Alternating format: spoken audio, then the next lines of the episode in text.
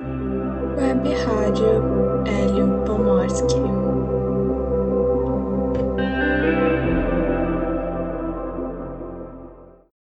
Bom dia, boa tarde ou boa noite. Eu sou Ana Paula Hartmann, bolsista do projeto Rádio Web Hélio Pomorski do IFRS Campus Erechim, interligando profissionais das rádios comunitárias da região do Alto Uruguai.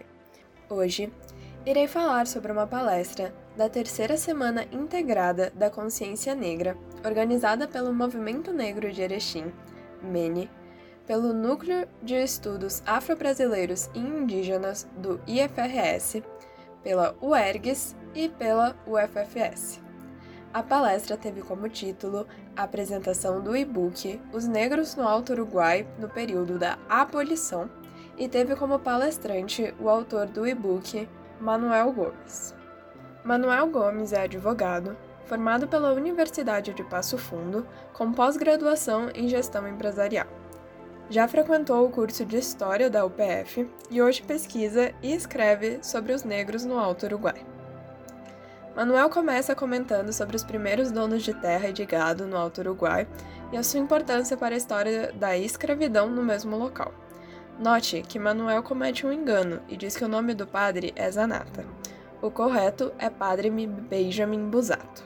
E aí eu descobri num, num, num trabalho do, do, professor, do professor eh, do Padre Zanata, que era um historiador aqui de, de Erechim, e que ele conta um pouquinho uma história um pouquinho anterior, um pouquinho anterior lá para os anos de 1840 e alguma coisa, que essa região ela foi ocupada pelo senhor Antônio de Melo Rego, que veio de Júlio de Castilhos a cavalo numa viagem de 15 dias e, e ele ah, povoou essa região, enfim, e produzia gado vacum, se apropriando do gado que estava solto ali nas Campinas. E aí, essa fazenda se chamava Três Cerros, que é, até hoje tem uma, uma, uma localidade que, que é conhecida como Três Cerros, e que ela é importante por dois momentos. Esse, essa, é, dois momentos que na historiografia regional que teve, que teve importância na, na, Uma delas foi que esse senhor Antônio de Melo Rego acabou negociando essa, essa fazenda toda em virtude dos índios que ali habitavam, que eram os coroados, terem atacado e, e matado toda a peonada da, da fazenda uh, a cacetadas.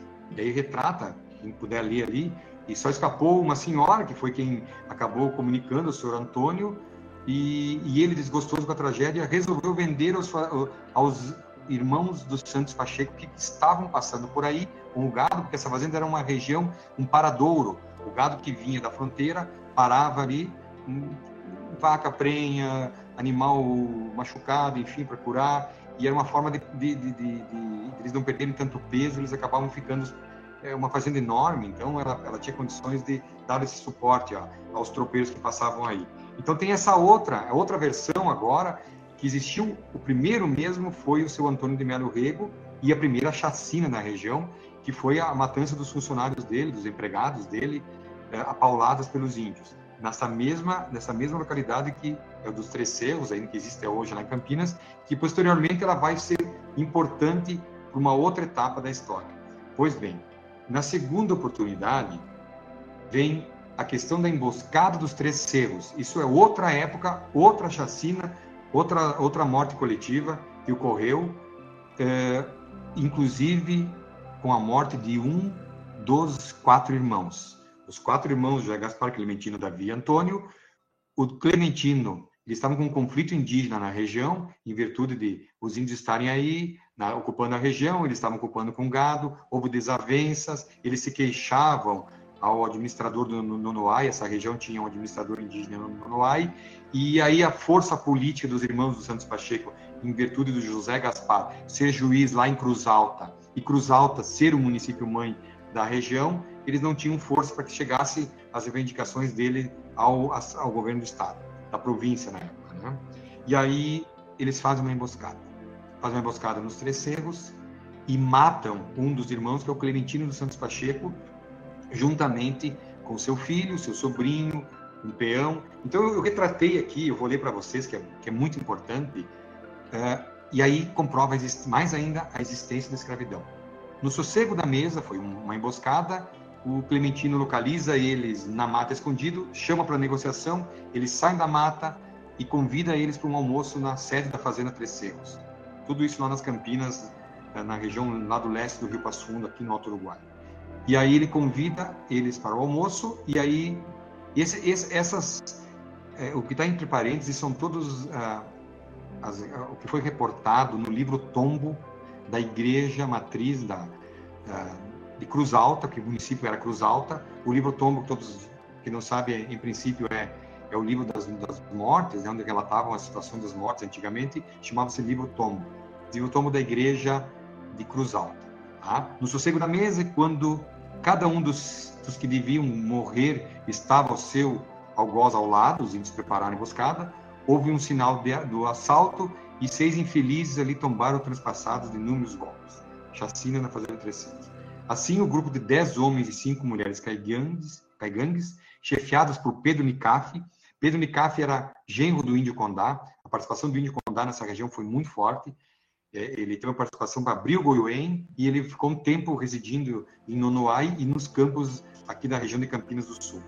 Eles mataram o fazendeiro Clementino, com 47 anos de idade, seu filho Manuel Pacheco, 16 anos, seu sobrinho José Pacheco Carvalho, 31 anos, que era filho do juiz irmão do Clementino, o seu capataz, capataz do, do, do, do, Clementino, José Antônio, 45 anos, o filho deste, de 18 anos, e aqui está a primeira retratação, além daquela que nós falamos da venda da fazenda, e um escravo de Clementino, chamado Juan. Não tem idade, e não tem uh, sobrenome, certo?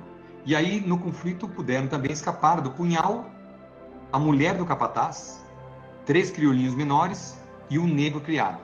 Criolo, a gente já sabe que na época todo negro africano que tinha filho na América, no Brasil, mas na América toda, era conhecido como crioulo. Então, crioulo era filho de escravo, nascido no Brasil. E aí eles não mataram a mulher do capataz, três crianças, né, negras, filhos de escravo, e um negro criado, que era um negro que vivia na sede da fazenda, um, um negro escravo criado era aquele que ficava cuidando dos afazeres da casa e da sede. Tá? Isso tudo está reportado lá na igreja em Cruz Alta. Provada a existência, mais uma vez, da escravidão e de, de, da morte, inclusive, de, de, escravos nesta, nesta, nesse ataque na emboscada dos Três Secos. Tá? E aí, no, no inventário de Clementino, há também o registro do inventário dele, que diz que o mesmo era um fazendeiro poderoso, tá? isso relatado lá no inventário dele, que ele tinha muitas posses de campo, inclusive ele tinha outras regiões, e muitas tropas de gado e ainda 15 escravos. Não quer dizer que tinha 15 escravos aqui no Alto Uruguai, mas que ele tinha 15 escravos e alguns deles, inclusive como está retratado aí, acabaram uh, padecendo em virtude dessa, dessa emboscada. Tá? Então, essa é a primeira prova da existência da escravidão no Alto Uruguai. Ouça sobre Davi dos Santos Pacheco e a primeira libertação de escravos em massa no Brasil. Em 1880, oito anos antes da Lei Áurea, ele recebe em Lapa, lá no Paraná, no seu sobrado, a comitiva imperial. A comitiva imperial estava Dom Pedro II. Estava a, a, toda a comitiva, com ministros juntos, enfim, a, a rainha. E ele abolicionista, embora detinha escravos ainda, mas era abolicionista. O Dom Pedro também era abolicionista, mas aquela pressão não, não conseguia enfrentar a questão da escravidão diretamente no, no, no país libertando os escravos, mas o Davi dos Santos Pacheco, ele recebe a comitiva, relata a situação dos escravos no Brasil, que era insustentável manter eh, a escravidão, e ele, como forma de exemplo, ele naquela noite ele comenta: estou libertando todos os meus escravos das minhas três fazendas que ele era sócio da fazenda aqui, com os irmãos dele aqui no Rio Grande do Sul, a outra era no Paraná, na região de Lapa ali, e a outra era na região de São Paulo, próximo a Sorocaba. Todos os meus escravos estão livres ao, forreá-los a partir dessa noite. Desse jantar, ele liberta os negros, oito anos antes da libertação dos escravos. É a primeira alforria em massa, quando liberta todos os escravos é, do Brasil. Olha a importância. a primeira alforria em massa do Brasil ocorre em 1880, oito anos antes da Lei Áurea, da Princesa Isabel assinar a Lei Áurea, e uma das fazendas é aqui do Alto Uruguai, na época retratada como Passo Fundo, tá? Que daí já existia o município de Passo Fundo em 1857. 56 morre o Clementino, era Cruz Alta. 57 emancipa Passo Fundo, essa região é toda Passo Fundo. E em 1880 liberta os escravos, alforria os escravos, na fazenda de Passo Fundo. Porém, essa fazenda hoje é Alto Uruguai, é a, região dos campos do lado leste do Rio Passo Fundo. Então, isso foi um marco porque é a primeira fazenda no Rio Grande do Sul. Além de ser um dos três primeiros lugares no Brasil, é a primeira fazenda no Rio Grande do Sul e está aqui no Alto Uruguai. Então, temos escravos, temos negociação de terra em troca de escravos, temos morte de escravos em, em conflitos é, na fazenda e, posteriormente, temos a primeira libertação dos escravos no, no Rio Grande do Sul, ocorrendo aqui no Alto Uruguai. Rincão das Crioulas foi uma comunidade criada por negros libertos e provavelmente a primeira comunidade do Alto Uruguai. Veja. Que retrata, vocês analisem aqui, vou dar um zoom aqui, um mapa muito antigo que retrata a invernada dos Três Cerros e também o Rincão das Crioulas, né? E o Rincão das Crioulas aqui tem a vertente das Crioulas, certo? Então essa vertente foi denominada em virtude de eles residirem ali do lado da Sanga e essa região foi conhecida como o Rincão das Crioulas, certo? Em virtude de eles residirem ali. Pois bem, então isso tudo foi lá no início do século XX que foram residir nesse local, vivendo da caça, da pesca, enfim, a gente não tem essas informações, mas pelo que se sabe, eles não, eles residindo lá, é uma mata com sanga. E o município de Erechim, na década de 40, localizei isso aqui no, no, no, no arquivo histórico, constrói uma escola, constrói uma escola lá na década de 40, nesse local que passa a ser denominado Passo das Crioulas porque era uma região nessa sanga que tinha umas pedras, certo? E essa, essas pedras davam a passagem de um lugar para o outro.